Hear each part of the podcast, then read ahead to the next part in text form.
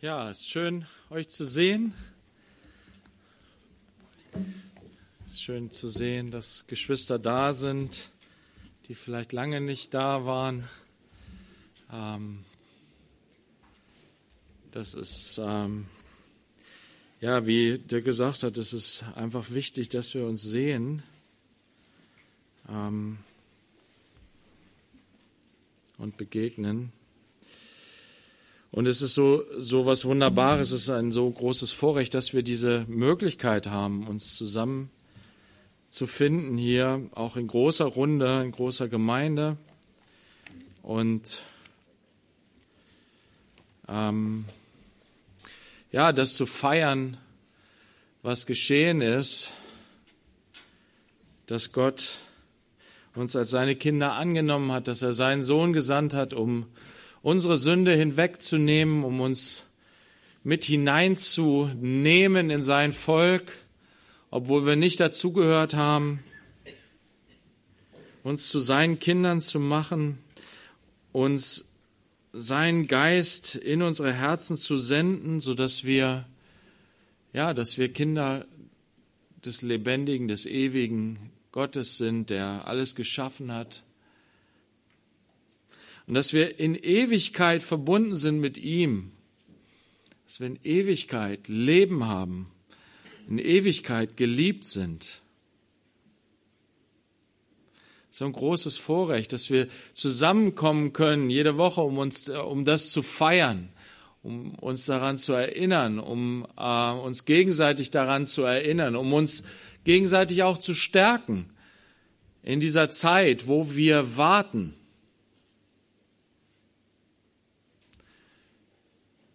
Und das ist es, was so wichtig ist, dass wir unsere Herzen darauf ausrichten, was wirklich wichtig ist. Es gibt so viele Dinge im Leben, die so wichtig scheinen. Und doch ist das Größte und das Wichtigste, dass wir ja, dass wir in dem leben, in dem sind, wozu unser Schöpfer uns geschaffen hat. Paulus hat mal gesagt, dass das Sichtbare vergeht, das Unsichtbare, das bleibt. Und ich will euch heute etwas Unsichtbares vor Augen führen was aber schon auch in gewisser Weise sichtbar ist, zumindest für Menschen, die nicht mehr geistlich blind sind. Ich will darüber sprechen, weil so wenig darüber gesprochen wird. Weil wir die ganze Zeit Worte hören und Worte reden, uns beschäftigen mit Dingen, die sichtbar sind die aber doch nur vergänglich sind.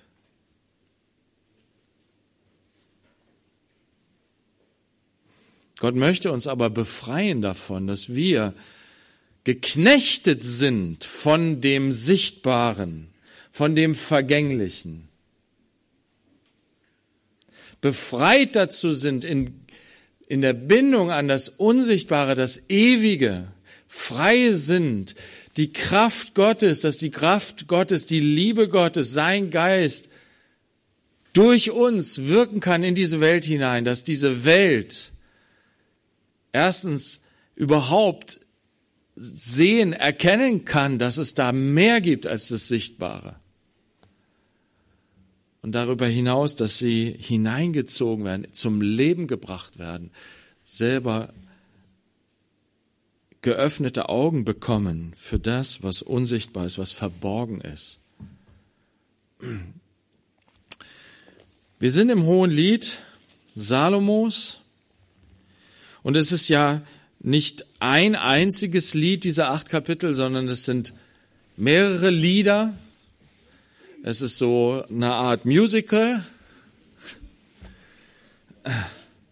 Ja, Salomo kannte sich aus mit WhatsApp und mit Musicals und allem drum und dran. Ja, vergibt es mir, wenn ich manchmal ein bisschen anachronistisch bin hier irgendwie, das so ein bisschen durcheinander schmeiße.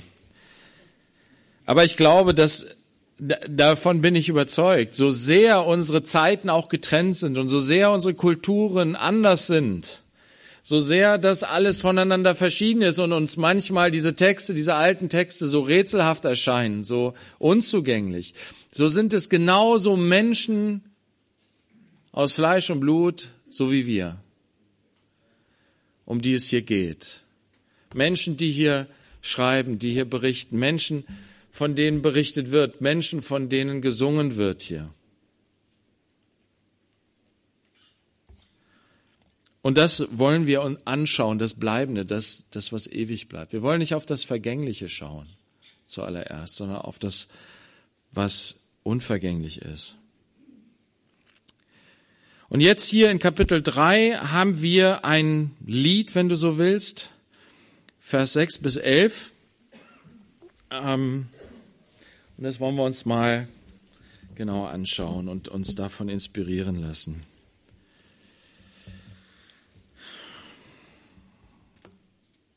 Wer ist sie, die da heraufkommt aus der Wüste?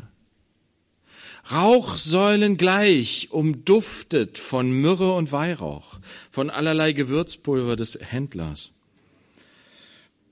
Siehe da, die Sänfte Salomos, 60 Helden sind rings um sie her von den Helden Israels. Sie alle sind Schwertträger, geübt im Kampf. Jeder hat sein Schwert an seiner Hüfte gegen den Schrecken zur Nachtzeit. Einen Tragsessel machte sich der König Salomo aus Hölzern des Libanon. Seine Füße machte er aus Silber, seine Lehne aus Gold, seinen Sitz aus rotem Purpur. Das Innere ist ausgelegt mit Ebenholz, ihr Töchter Jerusalems. Kommt heraus und betrachtet doch, ihr Töchter Zions, den König Salomo in der Krone, mit der ihn seine Mutter gekrönt hat, am Tag seiner Hochzeit und am Tag der Freude seines Herzens. Worum geht es hier? Wir sehen zuerst ein Bild, uns wird ein Bild vor Augen gemalt. Und zwar kommt da etwas. Du siehst in die Ferne und du siehst eigentlich nur so, ja, Wolken im Grunde. Rauchsäulen. Was sind das für Rauchsäulen? Das ist, das sind, sind, äh, da, da werden ähm, ähm, Spezereien verbrannt. Ähm, also, na, ihr kennt das ja vielleicht diese Weihrauch. Ähm, ähm, Kerzen oder wie das auch immer heißt, ne? irgendwie so. Im, im Orient, im, im, auch im, im ferneren Osten werden diese Düfte ne, verwendet. Wir kennen es auch aus der katholischen Kirche, oder? Ne? Weihrauch. Ne?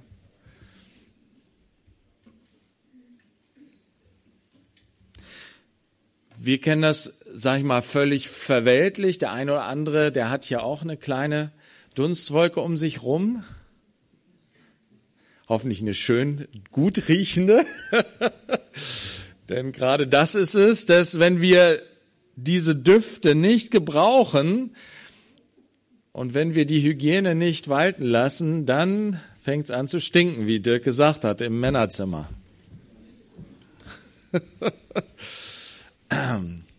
Und da ist vielleicht mal ein Parfum angebracht, oder? Ein Duft. Wie bitte? Waschen reich, waschen würde schon helfen, ne? Genau. Waschen hilft schon eine Menge.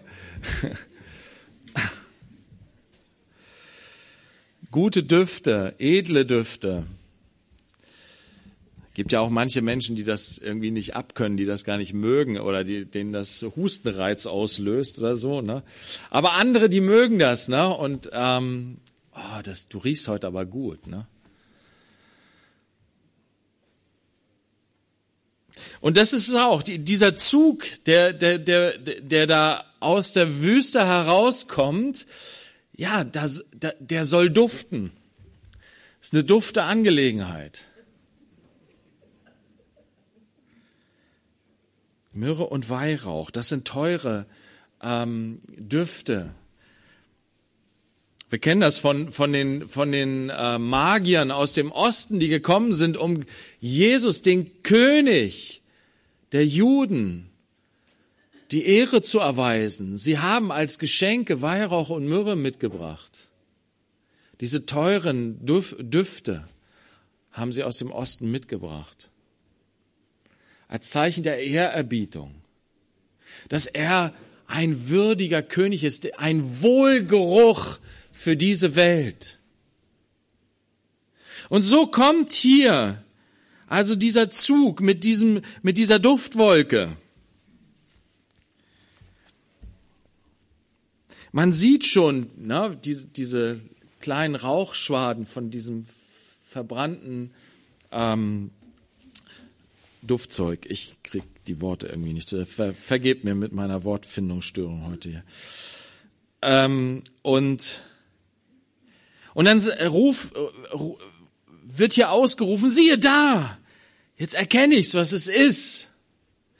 Die Sänfte Salomos. Später wird von Salomo, dem König, die Rede sein. Aber hier ist es die Sänfte Salomos. Am Anfang wird gefragt, wer ist sie? Diese Frage wird öfter noch gestellt im Hohelied und wird eigentlich immer beantwortet mit ihr, mit der Frau, mit der Braut. Und das ist auch tatsächlich hier so. Die Sänfte Salomos, diese, dieses Trag, getra, also das Bett, was du tragen kannst, ne? so, so, so ein, was weiß ich, so ein Sofa ne? zum Tragen. Wer wird da getragen? Sie, die Braut. Sie wird getragen zu ihrem Mann hin. Sie wird getragen zur Hochzeit hin. Das ist ein herrlicher Zug. Sie wurde abgeholt, um, damit sie nach Hause gebracht wird, ins Haus, in ihr neues Haus. Ihr kennt vielleicht die Geschichte von, von, von, ähm, von Maria und Josef am Anfang. Da heißt es, dass sie verlobt war, aber er sie noch nicht nach Hause geholt hat. Die Hochzeit hat noch nicht stattgefunden. Sie leben noch nicht zusammen. Sie sind noch nicht eins geworden, zusammengekommen ein Fleisch geworden. Die Hochzeit hat noch nicht stattgefunden. Sie ist schon verlobt. Dann wurde sie schwanger befunden. Und Josef wollte irgendwie einen Weg finden, die ganze Situation zu lösen, das ganze Problem, und hat gedacht, ich mache mich aus dem Staub. Dann denken alle, ich habe sie geschwängert und bin ein Arschloch. Entschuldigt die Wortwahl. Ähm, und ja, aber letztendlich genau das. Er war bereit, die Schuld auf sich zu nehmen, obwohl er nicht schuldig war. Und darin ist er ein würdiger Sohn Davids, ein würdiger Vater für Jesus. War bereit, die Schuld auf sich zu nehmen, dass er als der Schuldige dasteht, der sie vor der Hochzeit geschwängert hat und dann abgehauen ist und sie im Stich gelassen hat. Weil er dachte ja, Sie ist schuldig geworden. In Wirklichkeit war es anders und Gott hat gesagt, hey, lass mal. Maria ist ohne Schuld. Das ist hier was viel Größeres. Das ist der Messias, der König Israels, der kommen soll, den ich verheißen habe. Sie wird ihn gebären. Sie ist die Jungfrau, die schwanger wird wie der Prophet Jesaja gesagt hat. Und Josef hat gesagt, boah, krass. Und war gehorsam. Und der Engel sagt, nimm deine Frau zu dir. Hol sie nach Hause. Stell dich zu ihr. Bekenn dich zu ihr. Werde ihr Mann. Und so hat er es dann auch gemacht. Sie geheiratet, hat sie zu sich nach Hause geholt. Sie haben zusammen gelebt. Er hat noch gewartet bis zur Geburt und hat nicht mit ihr geschlafen, um das Werk Gottes nicht in irgendeiner Weise zu stören. Aber dann waren sie Mann und Frau und haben noch eine Menge Kinder gekriegt. im Gegensatz zu dem, was die katholische Lehre lehrt. Weil es in der Bibel steht. Und die Bibel hat recht. Okay, also hier wird die Sänfte, die Frau wird zum König gebracht. Und das ist eben nicht einfach so ein Zug, was weiß ich, da kommt einer vorbei und sagt, ja, komm mal mit, ne, jetzt ist der Tag, äh, heute ist Hochzeit. Was machen wir denn? Wie machen wir das denn bei den Hochzeiten? Na, wenn ihr euch an die Hochzeiten erinnert, an eure eigene Hochzeit vielleicht oder an irgendwelche Hochzeiten, die ihr mitgemacht habt, in Familienkreis, in der Gemeinde. Wie ist das? Da kommt doch die vielleicht sogar teuer angemietete große Kutsche, ne? Mit den prächtigen Blumen und allem drum und dran. Ja, und dann wird die Braut abgeholt. In der prächtigen, in der prächtigen Sänfte wird sie gefahren zur Hochzeit. Mit Blumen geschmückt, alles. Wisst ihr, dass wir Hochzeit so feiern, das ist, das, das hat was damit zu tun mit dem, was wir hier schon in der Bibel lesen. Das ist eine Königshochzeit. Und wisst ihr, wir sind ja heute auch alle Könige, ne?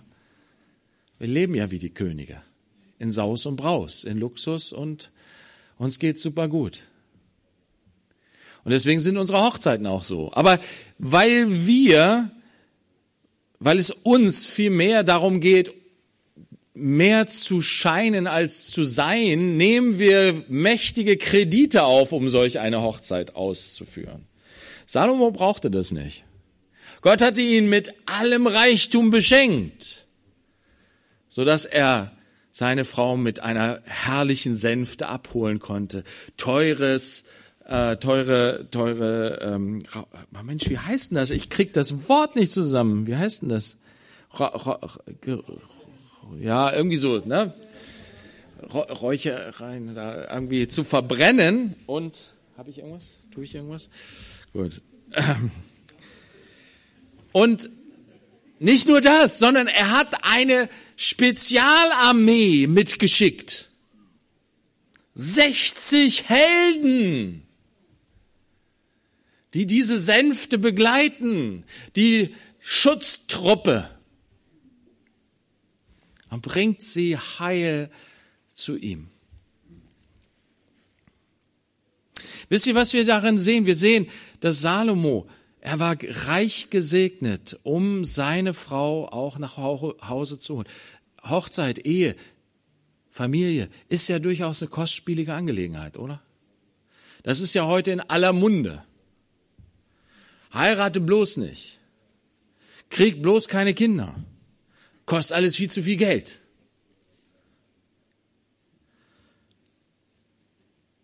Und ja, du brauchst auch ein bisschen Knete, ne? Um nicht nur für dich selber zu sorgen, sondern auch noch für andere zu sorgen. Für einen ganzen Haushalt zu sorgen, finanziell. Deswegen sagt das Wort Gottes, darum wird ein Mann Vater und Mutter verlassen seiner Frau anhangen und die beiden werden ein Fleisch sein. Es ist gut, wenn der Mann Vater und Mutter verlässt und auf eigenen Beinen steht, Verantwortung für sein eigenes Leben übernimmt, sein eigenes Leben finanzieren kann, bevor er anfängt, sich eine Frau zu suchen und mit ihr Kinder zu machen.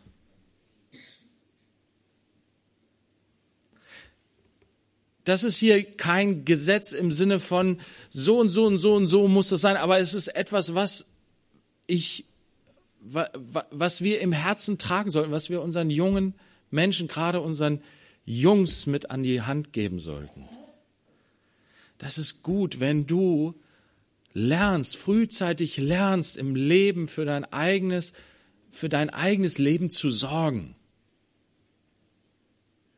wenn du einen Beruf erlernst, wenn du deinen eigenen Lebensunterhalt verdienen kannst, wenn du dann auch deinen eigenen Kram erledigt kriegst, angefangen von all den Haushaltssachen, waschen, kochen, sauber machen, über ähm, ja seine Finanzen äh, ordentlich äh, zu Wege kriegen, na, sich mit rechtlichen Fragen beschäftigen, ähm, ja, bis auch zu handwerklichen Sachen und so weiter und so weiter.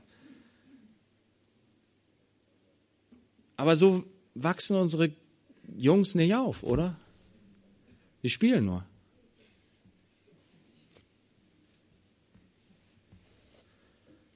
Das ist aber wichtig. Wir müssen das neu lernen. Gott möchte, dass wir das neu lernen. Wir sind als Männer nicht da, um zu spielen in dieser Welt, sondern wir sind dafür da, Verantwortung zu übernehmen. Wir sind dafür da, zu arbeiten und unseren Lebensunterhalt zu verdienen. Wenn aufgrund von Krankheit oder aus welchen Gründen auch immer hier jemand sitzt, der kein, der, der nicht arbeiten kann, Bruder, nimm's nicht persönlich bitte, was ich hier predige. Na? Aber unser Herz sollte danach ausgehen, Herr, schenk mir das, wenn es denn möglich ist. Lass mich dahin wachsen und hilf mir, dass ich meinen Sohn auch so präge, so ermutige, dahin führe, ihn da anleite, dass er heranwächst und an den Punkt kommt, wo er Vater und Mutter verlässt. Und manchmal muss man vielleicht einen Sohn dann auch pushen rauspushen, schubsen aus dem Nest. Sagen, hey, vielleicht ist nicht schlecht, mit 35 Mal die erste eigene Wohnung zu beziehen.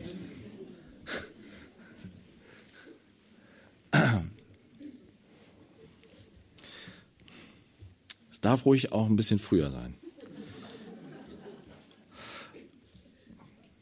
Und ich freue mich, ne, dass, dass mein Sohn dann diesen, diesen, diesen Drang dann auch hatte, sich ne, rauszugehen und zu sagen, okay, wir machen eine WG auf. Und das finde ich toll. Hey Brüder, macht das. Junge, junge Männer, macht das. Fangt an, euer eigenes Leben. Und ihr müsst nicht alleine.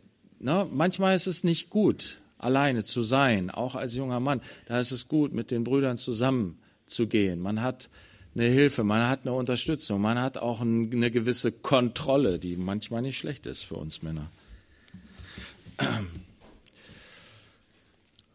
Es ist gut, auf eigene Beine zu stehen, damit ich dann auch diesen nächsten Schritt machen kann. Anstatt dass ich unreif bin, unfähig bin, für mich selber zu sorgen und dann Mädel anzumachen, und im Hintergedanken eigentlich zu haben, ja, die wird gut für mich sorgen, wie meine Mami. Das sind nicht Gedanken, die du hast oder die ich habe, aber die sind, das sind Dinge, die tief drinnen manchmal in uns sind. Prüft euch selbst, lasst uns uns selber prüfen. Wirklich, das sollte unsere Gesinnung sein. Wir wollen für unsere Frauen. Gott möchte, dass die Männer für ihre Frauen da sind, wie Christus die Gemeinde geliebt hat, sich selbst hingeben, bereit zu sein, sich wirklich abzuackern, damit unsere Frauen es gut haben und gesegnet sind und versorgt sind. Wisst ihr, immer noch ist es so, dass in Deutschland so viele Frauen nicht gut versorgt sind. Ja, das, das hat viele verschiedene Gründe. Wisst ihr, und die, der, die Politik versucht, Frauen zu ermächtigen, sich selbst zu versorgen. Aber Gott möchte, dass wir füreinander sorgen. Dass wir uns umeinander kümmern. Nicht, dass wir autonom sind. Ich bin mein eigener König, ich sorge für mich selbst, keiner sorgt, muss für mich sorgen und wenn ich irgendwann so alt bin, dass ich nicht mehr für mich sorgen kann, dann nehme ich mir das Leben und gut ist. Dann war ich mein ganzes Leben lang autonom. Das ist das Ideal der Zeit heute, Geschwister. Das ist aber nicht Liebe. Liebe heißt, dass ich für den anderen sorge dass ich mich für den anderen hingebe. Und ja, das bedeutet Abhängigkeit. Und ja, das bedeutet, dass ich enttäuscht werden kann. Aber das, die, die Lösung davon ist nicht die Autonomie. Die Autonomie führt zu dem, wo wir heute schon vielfach sind, zur Vereinsamung und Vereinzelung der, der Menschen.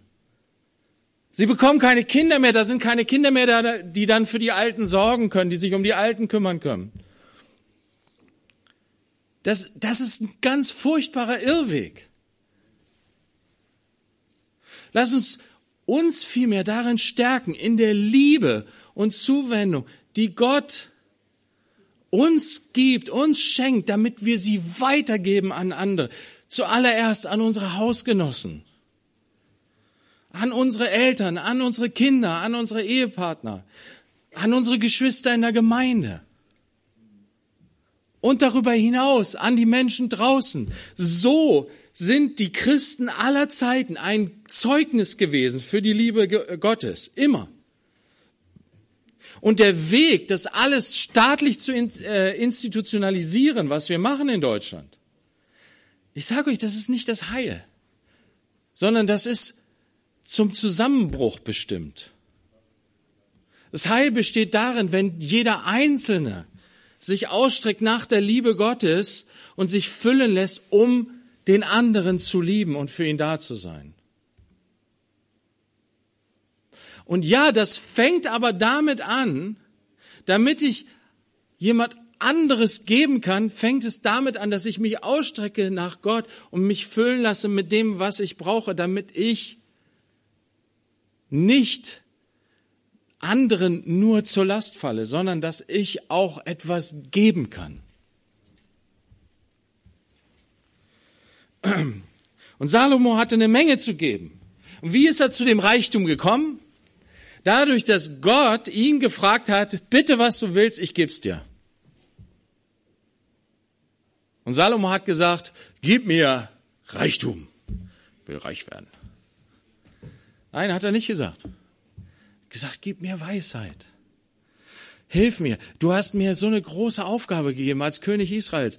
Ich brauche dein Geist. Ich brauche Weisheit. Ich brauche Erkenntnis von Recht und Unrecht. Ich, ich brauche deine Hilfe in dieser Aufgabe, die du mir gegeben hast, damit ich sie ausführen kann, dir zur Ehre. Und dann hat, gesagt, hat Gott gesagt, das gefällt mir, Junge. Ich pack dir Reichtum obendrauf.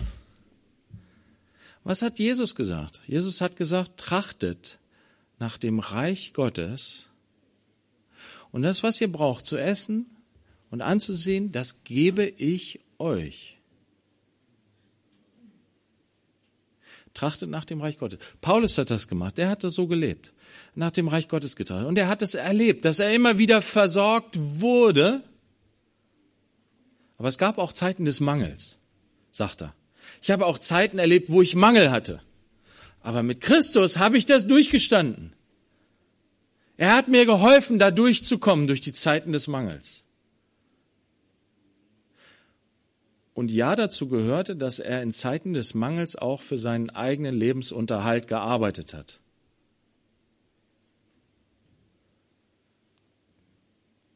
Hat sich nicht hingesetzt und hat gesagt, ja, ich bin ja berufener Apostel, lass die anderen mal für mich sorgen. Und wenn es dann knapp war, dann hat er irgendwie Briefe geschrieben, hallo, Gemeinde XY, mir geht's gerade nicht so gut, könnt ihr nicht mal ein paar ne, Moneten rüberschicken. Hat er nicht gemacht. Nein, wenn, wenn gar nichts mehr ging, und manchmal hat das auch einfach so gemacht, gar nicht, weil er so in großem Mangel war, sondern um den Geschwistern zu zeigen, hey, Leute, ihr seid echt eine faule Bande. Ich zeige euch mal, wie das geht. Selber arbeiten, sein eigenes Brot verdienen, ist gut. Gut. Ich, der zweite Punkt hier ist eigentlich der Schutz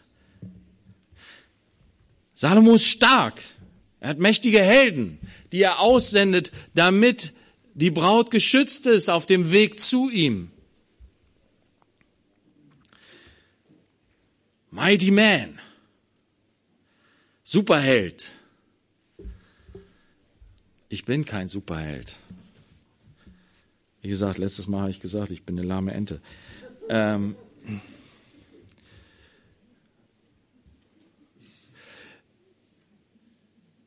Gott möchte, dass wir unsere Frauen schützen. Das ist, ich glaube, dass das eins der wesentlichen, der, der, der, der, der entscheidenden Punkte in der Sünde Adams war.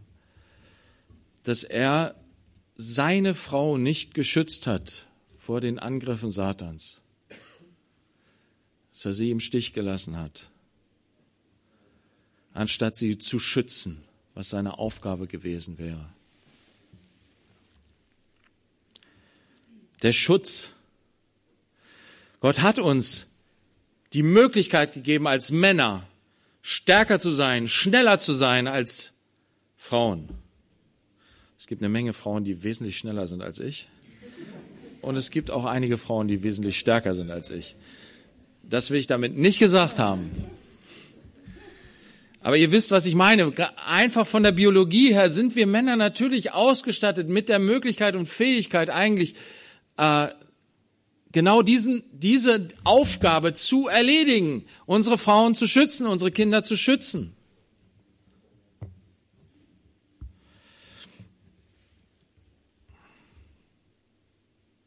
Unsere Brüder in der Ukraine tun das.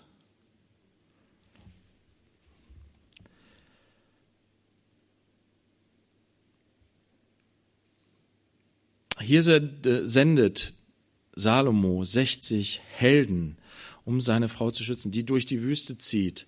Ja, es ging da nicht, da, da hast du nicht äh, die Kilometer so abgerissen in zehn Minuten mit 230 über die Autobahn gebrettert, sondern das dauerte alles seine Zeit. Und dann waren teilweise Wege zurückzulegen, wo du na, mehrere Tage unterwegs warst. Und dann waren da die Nächte, wo dann Räubertruppen unterwegs waren. Und da war es wichtig, dass Schutz da war, um gegen den Schrecken der Nachtzeit einen Schutz zu haben. Wie sieht es aus, Mann? Fühlt sich deine Frau sicher gegen alle Angriffe? Sei es Dinge, die, die natürlich als Gefahren kommen, sei es, dass es geistlicher Natur ist. Kennst du die geistlichen Gefahren, in denen deine Frau schwebt, in denen deine Kinder schweben? Bist du dabei zu kämpfen? Hast du die Soldaten an deiner Seite, die diesen Kampf führen? Wisst ihr, diese ganze Geschichte, sie, sie, sie dreht sich auch um die Hochzeit des Lammes, um die Hochzeit Jesu, auf die wir zugehen. Ich muss sehen, dass ich hier die Kurve kriege, ja, sonst überziehe ich es wieder maßlos.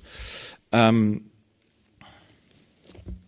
lass uns mal Psalm 91 aufschlagen. Der Herr im Alten Testament ist der Herr verbunden mit Israel, seinem Volk, auch wie ein Mann und ein, äh, Ehemann und eine Ehefrau. Und im Psalm 91, so, ist weiter vorne hier. Ähm, Im Psalm 91, das ist ein wunderbarer Psalm, wurde auch in den letzten Jahren gerne immer mal wieder zitiert. Wer im Schutz des Höchsten wohnt, bleibt im Schatten des Allmächtigen. Ich sage zum Herrn, meine Zuflucht und meine Burg, mein Gott, ich vertraue auf ihn. Denn er rettet dich von der Schlinge des Vogelstellers, von der verderblichen Pest.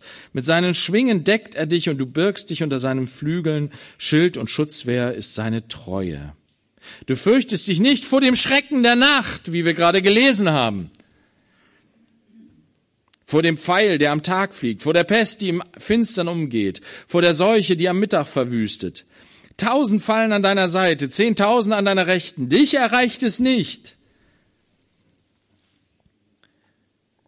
Gott liebt seine Braut, seine, sein Volk. Gott liebt seine Kinder und er ist ein, er ist auf ihren Schutz bedacht. Wer im Schutz des Höchsten wohnt, bleibt im Schatten des Ermächtigen. Wenn diese, wenn diese Braut mitten in der Nacht ihre Sänfte verlässt und den Schutzraum der 60 Helden um sich herum, dann ist sie schutzlos ausgeliefert dem Schrecken der Nacht. Wenn sie aber drin bleibt in der Sänfte Salomos, ist sie geschützt, ist sie bewahrt, ist sie behütet vor den Angriffen, vor den Pfeilen, die umherfliegen, den Pfeilen des Bösen, die umherfliegen, die feurigen Pfeile Satans. Hinter dem Schild des Glaubens. Und der Schild des Glaubens, wie gesagt, diese Waffenrüstung, Epheser 6, wir lesen sie mit unserem modernen Denken sehr individualistisch. Ich muss mich so rüsten, damit ich mich gegen alle Angriffe des Feindes verteidigen kann. Paulus spricht immer im Plural. Sagt ihr, werdet ihr stark im Herrn und in der Macht seiner Stärke. Zieht ihr alle die Waffenrüstung an. Warum? Weil der römische Soldat wirklich effektiv nur war in der Gruppe.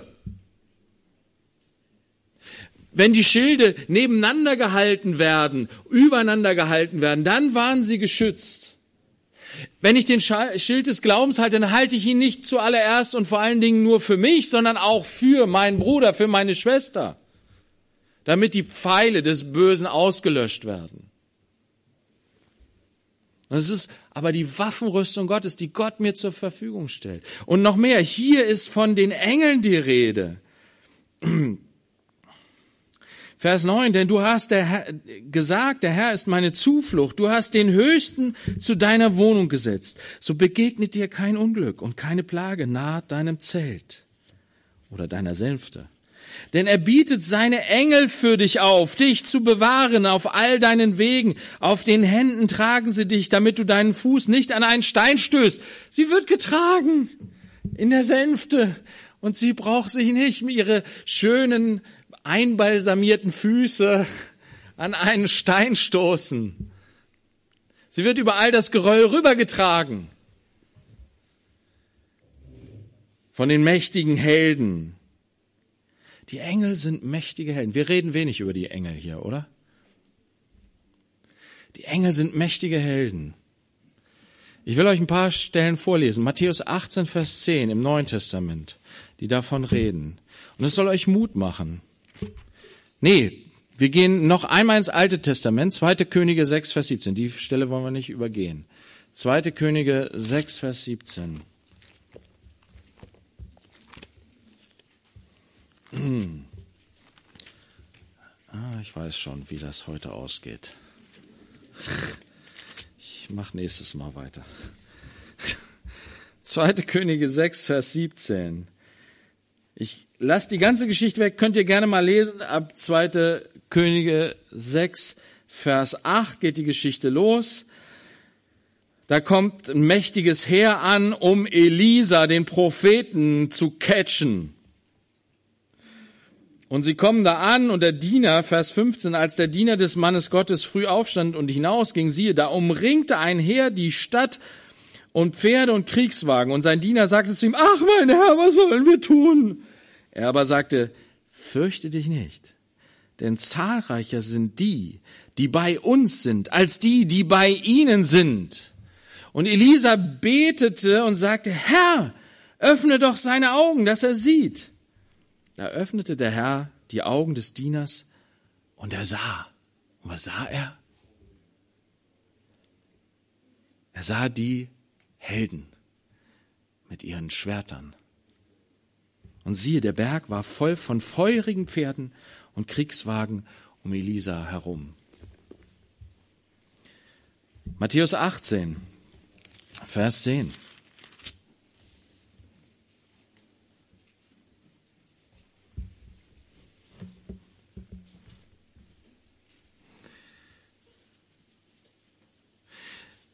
Jesus sagt zu seinen Jüngern, zu uns hier, seht zu, dass ihr nicht eines dieser Kleinen verachtet. Was sind die Kleinen? Das sind die Kinder. Das sind die einfachen Leute, die Leute, die vielleicht gerade frisch zum Glauben gekommen sind. Er sagt, seht zu, verachtet sie nicht. Denn ich sage euch, dass ihre Engel in den Himmeln alle Zeit das Angesicht meines Vaters schauen, der in den Himmeln ist. Sie haben Engel an ihrer Seite, die direkten Zugang zum Vater haben. Und selbst wenn dieses Kind unmündig ist und irgendwie gar kein, noch, noch gar nicht richtig die Beziehung zu Gott führen kann, aber sie haben Engel, sie haben Helden an ihrer Seite, die für sie einstehen vor Gott, die sich um sie kümmern, an ihrer Seite stehen. Deswegen verachte diese Kinder nicht. Du hast es. Sie haben mächtige Beschützer vom Vater im Himmel. Apostelgeschichte 5, Vers 19.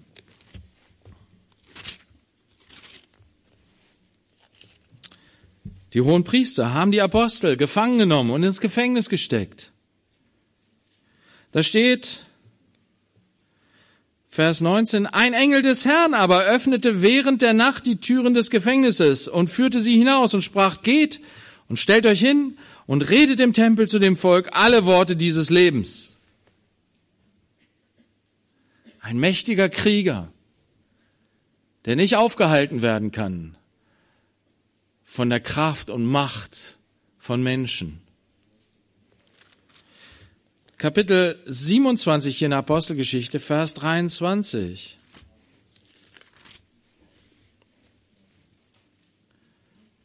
Paulus spricht mit seinen, mit den Leuten in dem Schiff, in dem er ist, die in Seenot geraten sind.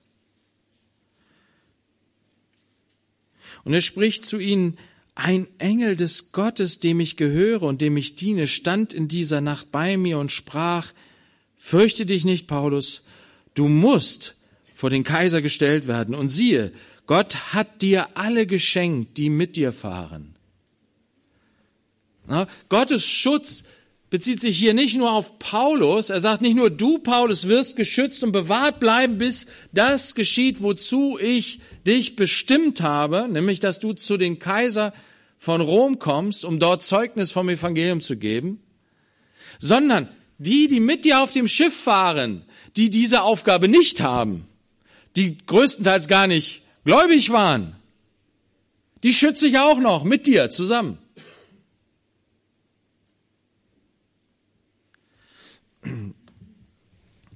Der Engel Gottes hat es ihm gesagt. Hebräer 1, Vers 14 steht, sind die Engel nicht alle dienstbare Geister, ausgesandt zum Dienst um derer willen, die das Heil erben sollen? Für die Kinder Gottes sind die Engel da, um sie zu schützen und zu bewahren und Heil zu ihrem Herrn zu bringen. Nochmal wieder zurückgeblättert, Lukas 16, 22. Viel Geblätter, aber wichtige Lehren. Lukas 16, Vers 22. Jesus erzählt die Geschichte von einem armen Mann und dem reichen Mann. Der arme Mann, der sogar einen Namen trägt, weil Gott kennt jeden einfachen armen Menschen, den sonst keiner kennt, der vergessen ist in Zeit der Geschichte. Jesus kennt jeden mit Namen. Dieser arme Mann, der heißt Lazarus. Der reiche Mann, der so bekannt ist in dieser Zeit. Alle Mann kennen ihn. Sein Name ist überall fett gedruckt in den Zeitschriften. Aber bei Gott ist er vergessen, trägt keinen Namen. Was passiert? Der arme Mann stirbt vor dem Haus des Reichen, der ihn völlig übersehen hat und sich nicht um ihn gekümmert hat, lieblos sein eigenes Leben gelebt hat. In Lukas 16, Vers 22 steht, es geschah aber, dass der Arme starb und von den Engeln in Abrahams Schoß getragen wurde.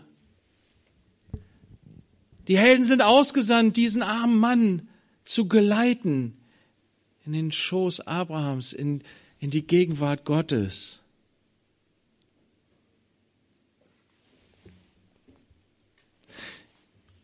Und jetzt in Matthäus 24,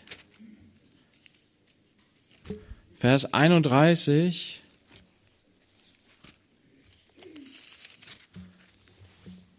Heißt es, oh, Geschwister, es tut mir leid. 24, Vers 31. Und Jesus wird seine Engel aussenden mit starkem Posaunenschall und sie werden seine Auserwählten versammeln von den vier Winden her, von dem einen Ende der Himmel bis zu einem, zu ihrem anderen. Die Engel werden ausgesandt, um die ganze Schar der Gläubigen zusammenzusammeln, wie Paulus es in 1. Thessalonicher 4 beschreibt.